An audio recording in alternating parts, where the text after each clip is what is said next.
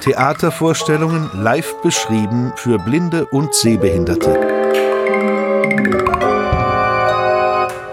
Berliner Spielplan Audiodeskription.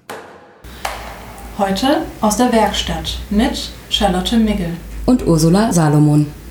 Hallo Charlotte. Hallo Ursula. Du bist ja gerade an der AD-Fassung zu Don Quixote. Das Theaterstück wird am 25. Februar und am 1. März im Deutschen Theater Berlin von dir live kommentiert zu hören sein. Kannst du dich und deinen Bezug zum Theater kurz vorstellen? Ja, also mein Bezug zum Theater, das hat sich eigentlich erst relativ spät ergeben. Ich habe ursprünglich in Leipzig meinen Bachelor in Übersetzen und Dolmetschen gemacht und dann später in Berlin in Literaturwissenschaft und gleichzeitig, also parallel zum Master, aber auch in der Kantine der Schaubühne gearbeitet. Also so als Studentenjob und dann natürlich dort irgendwie jedes Stück gesehen und so dann auch erst die Leidenschaft zum Theater wirklich entwickelt. Und was hat dich speziell zur Audiodeskription gebracht? Das hat eigentlich schon ein bisschen früher angefangen. Also als ich in Leipzig studiert habe, habe ich auch beim Studentenradio gearbeitet.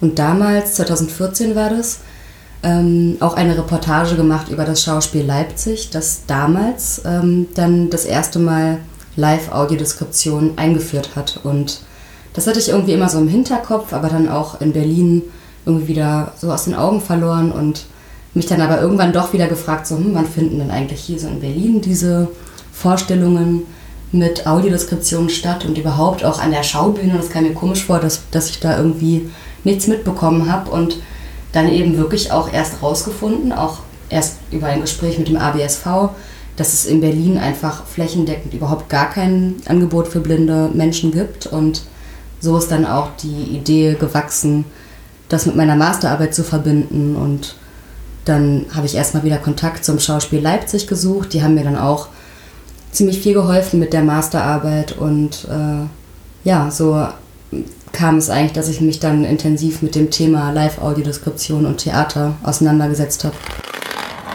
Die Masterarbeit bestand ja aus zwei Teilen, das hast du mir schon vorher erzählt, Theorie und Praxis. Genau, also ich wusste dann schon relativ schnell, dass ich selber auch ähm, ein Stück mit Audiodeskription machen möchte und das bot sich dann natürlich an an der Schaubühne. Also erstens war mein Betreuer auch Dramaturg dort an der Schaubühne und ich hatte natürlich einen leichten Zugang irgendwie zu den Vorstellungen und das heißt, dieser Praxisteil, der stand eigentlich schon fest. Ich habe mir dann eine blinde Co-Autorin gesucht. Das war Barbara, Barbara Ficker, die ja auch Teil des Berliner Spielplan Audiodeskriptions ist. Dann haben wir den Text zusammen geschrieben und dann habe ich mich dazu entschlossen, den Theorieteil darüber zu schreiben, wie es denn möglich wäre, aber in Berlin eigentlich so ein weit gefasstes Programm zu etablieren, eben auch mit mehreren Häusern, sodass auch unterschiedliche Ästhetiken, Ausrichtungen irgendwie zu erleben sein werden. Dann äh, habe ich dazu ganz viele Gespräche gefü geführt mit unterschiedlichen Leuten, mit Anke Nikolai, mit dem Burgtheater, auch mit Imke Baumann, die ja hier von Förderband ist und äh, ja, irgendwie versucht, Strukturen zu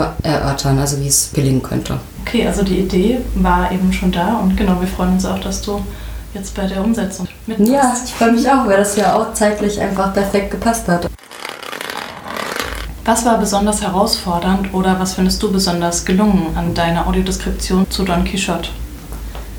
Besonders herausfordernd war wirklich, so eine vielfältige Sprache zu finden. Denn in Don Quixote, da spielt sich ganz viel zwischen den beiden Protagonisten ab. Da gibt es ganz viele Blicke, Mimiken, Gesten und da mussten wir eben schon aufpassen, dass wir da nicht mit dem immer selben Vokabular irgendwann langweilen und eben dann wirklich neue Formulierungen finden. Ja, die Generalprobe war ja schon und ich habe gehört, dass es ähm, den Leuten gut gefallen hat, die dazugehört haben.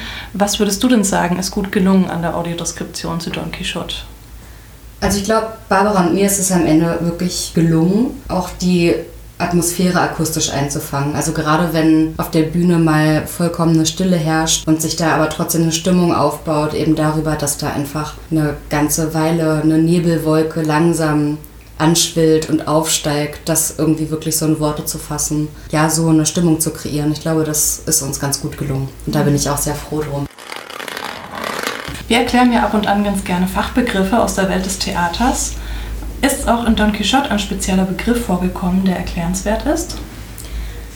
Also vielleicht nicht ähm, unbedingt ein richtiger theaterwissenschaftlicher Begriff, sondern eher ein Requisit. Es ist aber für Don Quixote wirklich auch ein sehr wichtiges Requisit und ich kann mir vorstellen, dass es das eben auch in vielen anderen Theaterstücken gibt. Und zwar ist das ein Handfluter. Das ist ein rechteckiger, flacher Scheinwerfer, ungefähr so groß wie ein normal großes Buch und auf den greift eben Sancho Panza immer mal wieder zurück. Und er kann den Handfluter flach auf den Boden legen und sich dann sozusagen von unten selber anstrahlen. Und der Handfluter hat aber auch einen kleinen Fuß, den man unterschiedlich ausrichten richten kann. So lässt er sich wie auch am Boden aufstellen. Wenn er den Handfluter am Boden aufstellt, dann, das werdet ihr erleben, dann entstehen ganz schöne Spiele mit Licht und Schatten.